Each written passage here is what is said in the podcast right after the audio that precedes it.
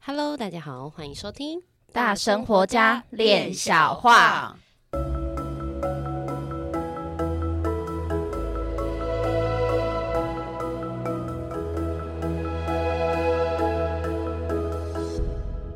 我是一心弟弟，我是闫妮，关于来了，嗨。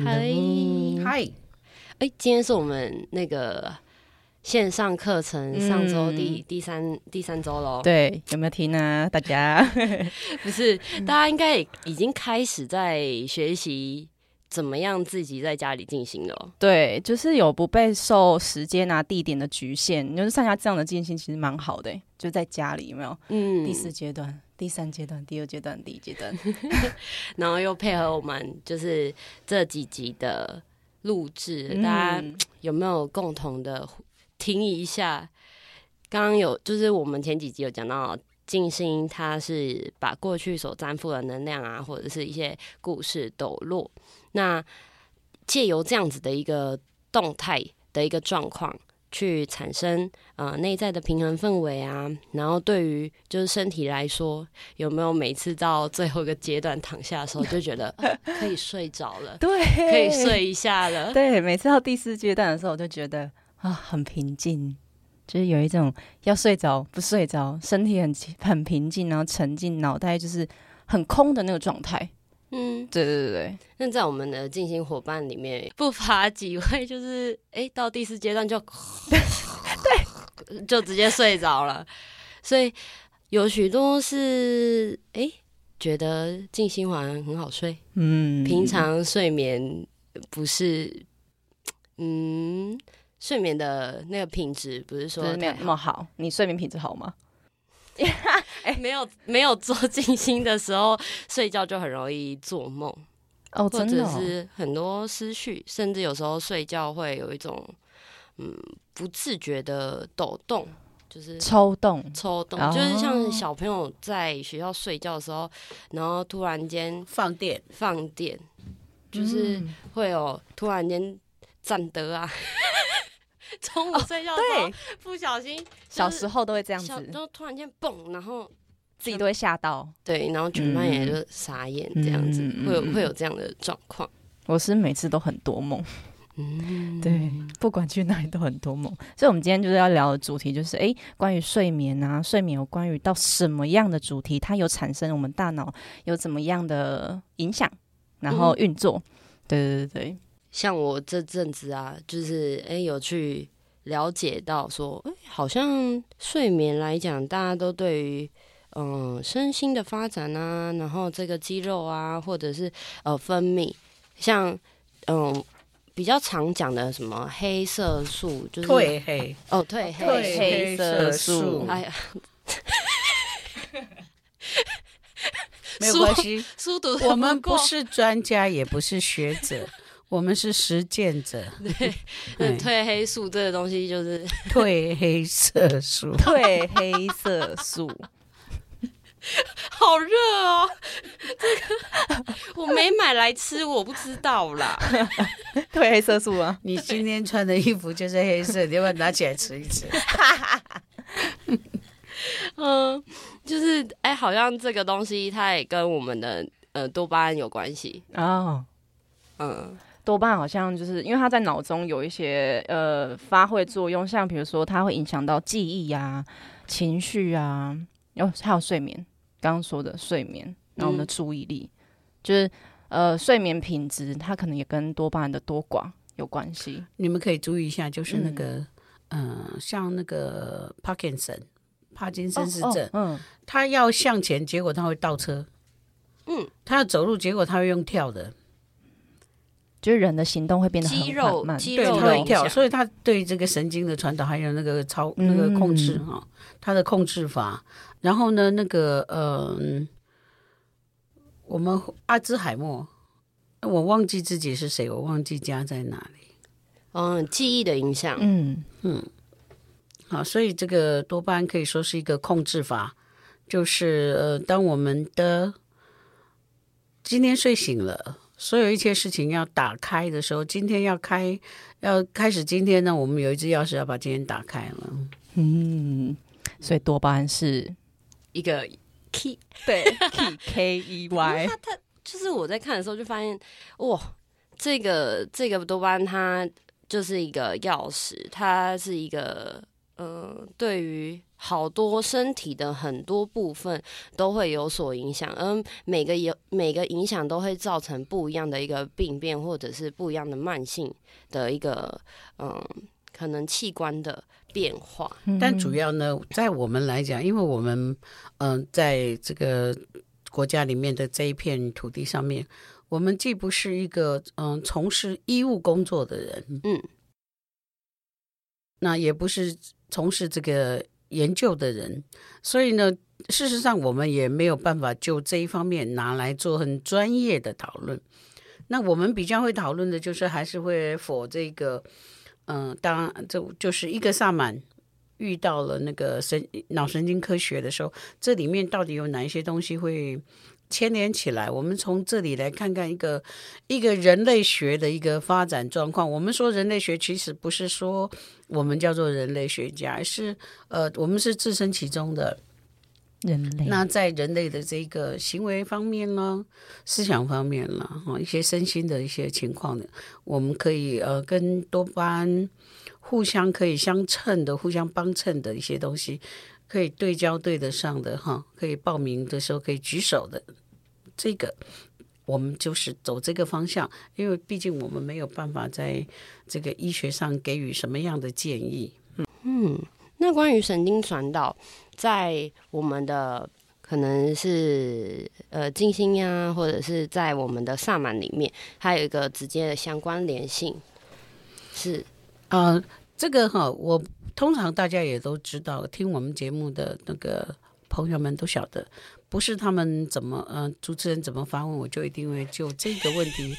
来回答，但是我回答的东西是跟这个东西相关的，因为他们有没有办法把问题问到精准？因为我们事先都没有排演过，嗯，呃，大家听到的都是第一手的资讯，嗯、我们在现场里面，不管是那个了，还是还是 bug 了，还是怎么个了，呃，都是很很及时的。但是我我我现在觉得可以。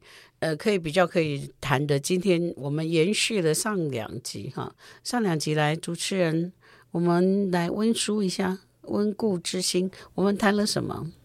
我们谈了现在、过去跟未来。然后我们有没有把我们自己的意识，我们我们把我们自己的注意力放在现在？我们不把过去的恐惧跟未来的幻象把它组成在一起，我们只有现在的身体。对，所以说起来就是说，呃，我们有谈到说，比方说，呃，我们的生命像一张椅子，那我们每每天坐在这张椅子上面，我们是在嗯、产生过去的忧惧呢，或者是对未来的这个幻想。那就是当我们每一次休息下来，或者我们静定下来，坐上自己人生的这一张椅子的时候。我们就是可以去看看，说，哎，我们是不是自己在现在？或者我是给这一张椅子一个坐实了，我坐在这里，我只要坐在这里，我就不在这里，我就不知道去了哪里。可能在过去，可能在未来，它可能是幻象，可能是恐惧。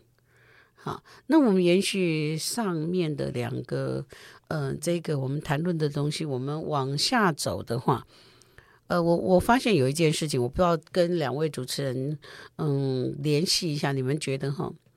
我发现现在静心场里面，我看到呃年轻人最常遇到的事情是，我不晓得我的我你们有没有这样子的这个呃收集资料的这种特质，但是我所收集到的案例，我发现第一名的这个进行里面第一名，我看到年轻人没有办法做的一件事情就是。没有办法做决定，嗯，很长，对啊，是我说的话太长了，还是很经常呢？我们不要做神话一节，好不好？很经常，嗯，很经常会没办法做决定。哎，我自己就是一个，嗯、我我也是。那 不敢不敢做决定的原因是什么？不敢负责任。嗯，我我是不敢负责任，我是。觉我会想要听取大家的意见，然后做到让每一个都可以觉得，嗯，这个这个这个整整体来讲是好的。对，这你们两位已经把所有年轻人所发生的事情都做了一个具体的体现的表达。一个就是啊，我不要负这个责任，我做的决定我就得负责任。嗯，但是呢，另外呢，弟弟讲的这个就是我想要大家。那你想要大家的时候，你在哪里？你的决定是因为大家而做，这这是一个很好的说法。我们从这个地方来开始吧。嗯，这是就是别人的看法，我们的呃决定让他人的眼光进入我们的决定里面，去占据了很大的参数。比方说，我们要做一个决定，我们可能会收集一些我们的资料，对。但是，当我们在收集资料的时候，如果我们是跟别人讨论的时候，很容易会把别人的意见加在我们里面。但是，我们把这个意见加在我们里面的时候，这个参考值叫叫做参数。但这个我们在使用这个参数的时候，我们的多巴胺带给我们的当时的情况是什么？这这个地方我们可以拉出一个故事来。实在太共识了，因为我近期真的就是处在。这个状况里面，就是呃，我要安排公司的旅游，那呃，老板的意思是要我体体察民情，了解每一位嗯同事的想法。那接纳越多想法，我觉得越混乱，就是啊、一个这边那边那边怎样的，那我自己有我自己的想法。然后在这个过程里面，就会有一种很原本很简单，可能我只需要排一个行程，可是我变得我要符合大众的需求，我就要变成需要很多配套，然后就是让我就觉得很混乱。然后当越收集越多资料，可是这些资料都没有办法符合，就是我觉得的一个基本诉求的时候，我觉得我就会感到很愤怒，然后就会跟对方说：“你不要再讲话了，我现在没有跟你讨论。”然后就就生气了。事实上，呃，刚才弟弟所说的这些哈，它不是一个错的东西。我们现在谈不是一件事情的对错。嗯、如果你今天是一个旅行社。你要卖一个行程，你当然要自己先设计好啊。那真正的真正的乐趣，真正的兴奋，就是在于你在设计这一个行程的时候，你自己对你的心脏有没有蹦蹦跳？你自己对这个行程有没有蹦蹦跳？如果你有蹦蹦跳的话，你就会决定，哎，这个行程，或者你可以有几个行程都让你的心境蹦蹦跳，好兴奋。但是它可以是不一样的行程。但是如果你在设计这个行程的时候，你的终极目标要的是一个奖励，就是别人的满意，他的开心才是我最大的奖励。那这个地方哦，就是嗯。就是我们产生这个认知误差的地方。这样说的时候，到这里我要先顿一下，因为我怕我自己讲太深进去，人家一下子会出不来。对，所以这个就刚才这些，大家的感觉是什么？我觉得我的混乱比较偏向于老师讲的后者，就是我会我的安排会希望得到大家觉得。认可说，哎，这样子的安排是好的。那这样我就知道你为什么会爱哭。嗯，为什么？因为每一次当我们把一件事情想得很美好，那个美好不是在这个过程。比方说，我们用刚才说旅行团或者员工旅游，那我们的重点，我们所关心的，我们所兴奋，我们所整个觉得啊，连自己都会叫出来的。嗯不是在安排行程的过程，而是我这样排排到最后，我要的是他们大家都玩得很高兴，然后我啊，这个地方你们听了会不会混乱？嗯，就是自己要先爽，就是要先开心。对，你行程本身就是目的的本身，对，就是我们在排这个行程，在排程的时候，这个排程的过程里面的那个兴奋。那个快乐，它就会带来很大的共振。那这同时，这个这个震波，这个这个东西，就是对你最大的奖励。那如果是得到别人都满意了，你才能够放下心来，那你所得到的那个奖励，使你下一次必须给你一个更大的奖励，不然的话，你以后陷入一个失落。所以我现在在讲这个，会变成在绕来绕去，绕来绕去，又绕来又绕去。那我现在来讲一个故事，我们来讲一个这个阿贝托博士，就是嗯，哥伦比亚大学人类学学者啊。这个阿贝托博士也是一个嗯非常资深的一个萨满。那阿贝托博士呢，他在他嗯要开始这个萨满的学习，跟他人生的这个行程，就是他人生当中属于萨满的部分的这个行程。那他的老师会请他去做很多的事情呢。那有一次呢，他的老师请他从山底下。到山上去拜访一个叫做看见者，嗯，就是一个有有 vision，就是就是能够嗯看见真相，能够遥视，能够凝视，能够做一切属于看的功夫的这个萨满。好，那阿贝托博士就问了他老师说：“那我要准备什么？”老师就说：“没有，你就上山了。”对，那阿贝托博士呢？他就准备了他的背包、他的行囊，然后开始从山底下的那些呃竹树林啦、小径啦，一直爬爬爬爬爬到山上去。然后当他去到了山上去，他去敲这个看见者的这个嗯、这个萨满的门的时候，敲开了。那萨满打开门，看到阿贝托博士。那打了招呼之后，这个看见者就问了阿贝托博士说：“嗯，你怎么来的？”因为阿贝托博士显然身上很多刮伤，在树林里面刮伤，在这个嗯都是石头路里面摔倒，看到有很多的外伤，那来到这个山上，所以萨满很关心的先问了说：“你是怎么上来的？”那这个阿贝托博士就开始形容，我在山底下，我是经过了怎么样怎么样，哦，怎么样怎么样，这有多艰难，怎么样怎么样，所以我经过了千山万水，我终于来到你的门前。我们常常都会在这个地方哈，我现在给大家一个一个就是暗示，我们常常会把刚才那个行程就是。呃，阿贝托博士的行程当成呢，就是我们呃对一件事情特别想要尽力，特别觉得说我这个是要去表现，说我到终点，我看到这个萨满的时候，我应该呈现出来我什么样的状态，他会觉得我很诚恳，他会觉得我很用心，他会觉得我很怎么样，一个努力的代表。嗯，好，结果这个萨满就站在门口，跟阿贝托博士拍拍背说：“哎，你向后看。”嗯，他说，然后说，你看到什么？卡车。好，那卡车的后面是什么？一条路。所以这个这个看见者这个萨满呢，就从他的头拍了一下。你可以从山下坐车上来呀、啊。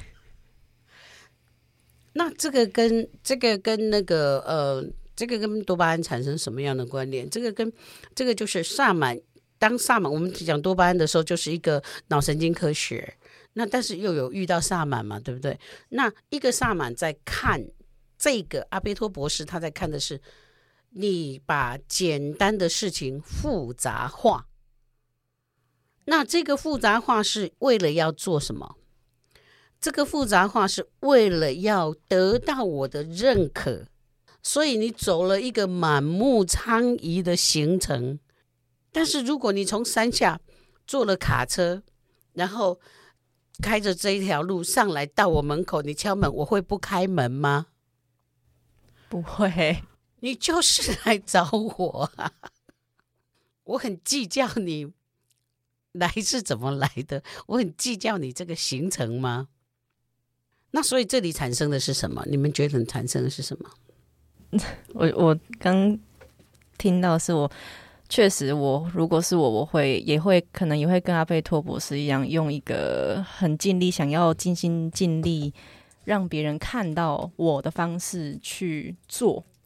很好，耶，你这句话答得好棒，尽心尽力让人家看见，看见，看见。我尽心尽力的是要人家看见，不是我自己。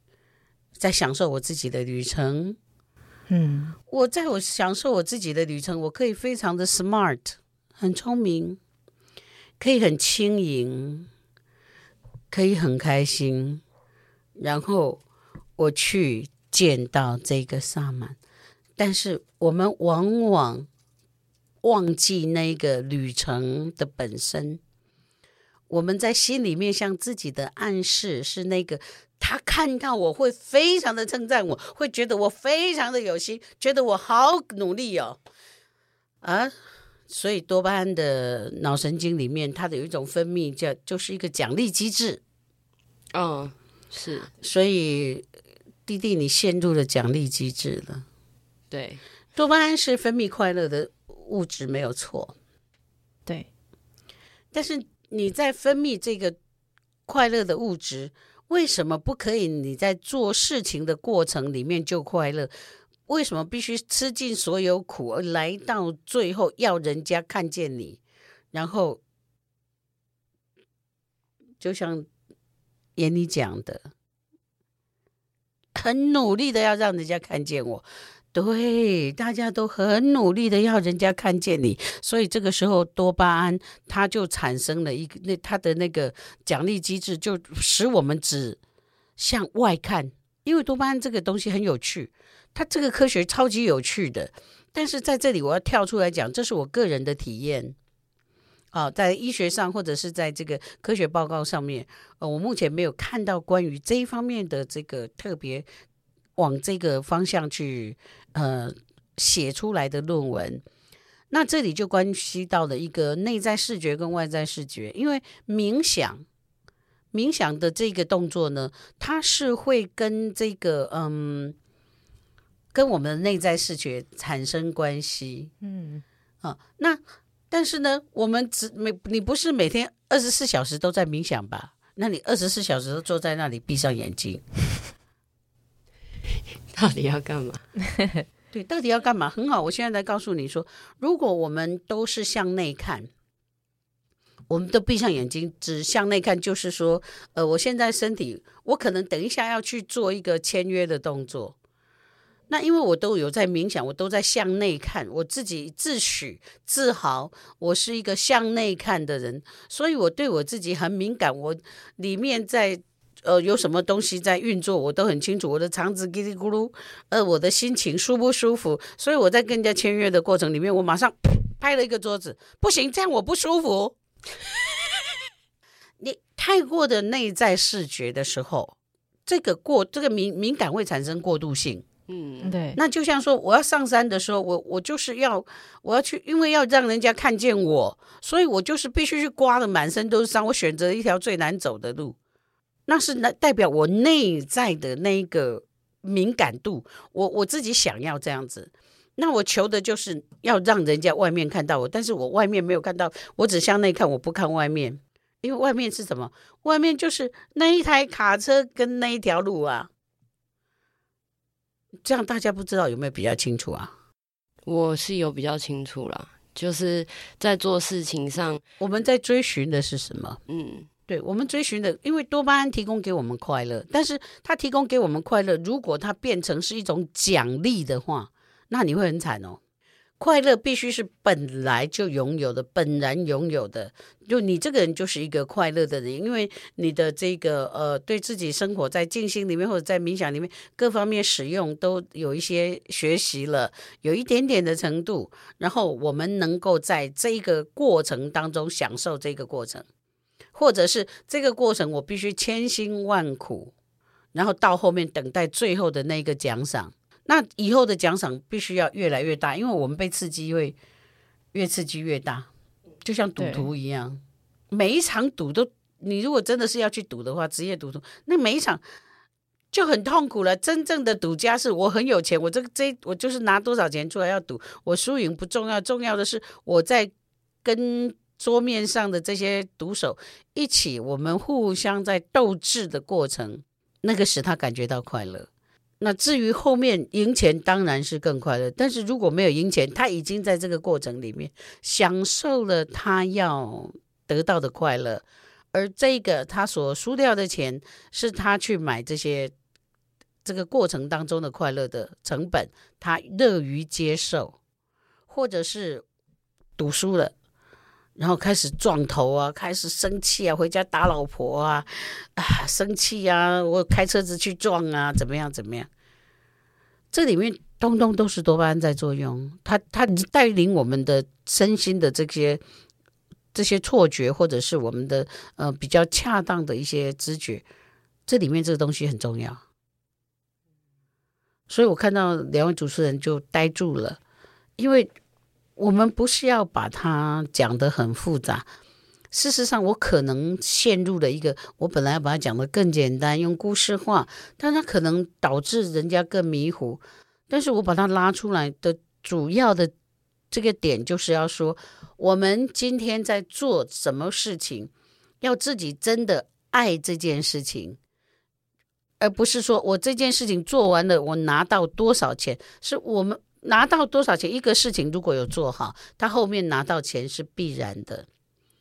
可是如果我在做这件事情的过程并不快乐，然后我后面拿到钱，那我会报复式的，我以后要拿更多钱，因为我做这个事情做得这么不快乐，为了要满足你，我这么不快乐，你要给我的钱要越来越多，然后我就越来越填不满。那如果说我今天在做的这个过程，我自己非常的开心，那我没有去想后面的那个钱是怎么样，但是知道把它做好，势必人家一定会给我钱。但是在我的过程，我做的非常快乐的时候，我呈现出来的作品让人家非常激赏。对，人家会看说，哇，这个东西怎么可以做的这么可爱，怎么可以这么怎么样？然后别人的心里面就有一个价码。然后你会突然发现说，啊，我还可以拿这么多钱哦。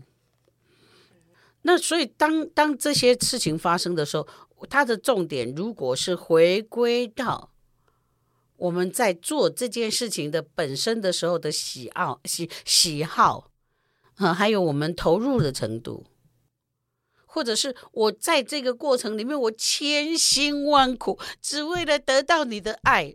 天哪，他刚好那个人就是会变心，所以他就是不爱你，因为你在这个过程里面的努力，你很你很丑陋，你很僵硬，你很不可爱，所以我不爱你。但是你会说，我这么辛苦都是为了你，我们都是怎样，我都为了我们的未来，对，我就不爱你怎样？所以大家会会知道这个。多巴胺的这个奖励机制，它很它很可爱，但它很可恶。你但它可以，你使用错误，它就可恶了。嗯、是你使用错误，因为我们的我们的身体就是一个最神秘的科学。嗯，是。那这个科学所要教导我们的，我们如果是属于这个多巴胺的部分，它是在告诉我们说，享受你的人生，享受你现在正在做的这件事情，而且把它做得很开心、很快乐、很兴奋、充满创意。那么你就不知道说，这个快乐的核子弹，砰一下丢在这个世界，它会产生多么大的影响力。这真的要思考一下。像那个多巴胺的运用，它的往内看是我真的喜欢这件事情，所以它散发出来的东西才会有。就你这个人就在闪闪发光了。嗯，那你做的每一样事情都在闪闪发光，所以那个多巴胺就会，它就会一直激发你的创造力。哦。因为它是一个传导，一个 key 嘛，对，所以经由你这个快乐出去的那个房子，人家进去你住的地方说，哦，这是一个很快乐的地方，哎，哎，你所带领的一群人，哇，那是好快乐的一群人耶，嗯，人家不会想说，哦，我要来这群快乐的人的里面拿什么东西，就不是这样，是着重在于那一个。哇哦，那这个内跟外，就是要如何说，我保有我的快乐，然后我我也能够，嗯、获取到，就例如说，我要上山，我我能够看到说，哎，有车子，就我觉得我的状况是常常会不是 A 就是 B，就是如果我不是，我可以专注在做一件事情，我就是都很开心，我不去。不会去思思考，不会去想到说，呃，后面有多少奖励机制，可是另外一种方面，我就会变成，诶，我在追求的会是一个后面的奖励机制，反而这前面的努力就是好，没关系，我不管怎么样，我可以走到最那个我我要的那个目标就可以，就是会，我我所以你在，所以你的过程是你在享受受受苦吗？嗯，听你刚刚讲，你在安排你们的那个员工旅游的时候，你在编排的过程，你是受苦的。就原本很开心，然后开始要融入别人的意见的时候，就我就觉得有点，就觉得蛮痛苦的，就会变得很混乱。就我不知道这个之间的平衡到底可以怎么拿捏。好，嗯，我们这一集到这里哈，可能要先让大家稍微。消化一下，为什么？因为这个东西是在呃告诉大家说，真的，如果从这个，如果我们从日常生活就能够学到快乐跟下决定的话，我要决定几个行程。因为我们今天有说，做决定的本身对现在的年轻人来讲很难，那很难的，就像弟弟跟严妮刚刚讲出来了，嗯，负责任这件事情很辛苦，那不想负责任，你就是。它这里面有一个幻象，就是对未来的幻象，就是人家可能会不满意。万一人家不满意的话，没关系，不是我的事，因为不是我的决定。那在弟弟的那一端，就是，哼，我千辛万苦，我都做到这样子了，你们还这样对待我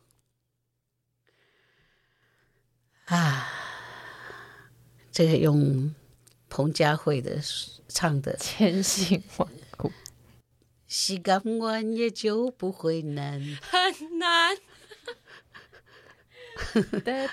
嗯，干完就放声大喊，我很大声呢。好，谢谢彭佳慧，谢谢彭佳慧，我们这一集都先到这了。对，因为有人已经肠子打结了。对，好，OK，拜拜，拜拜。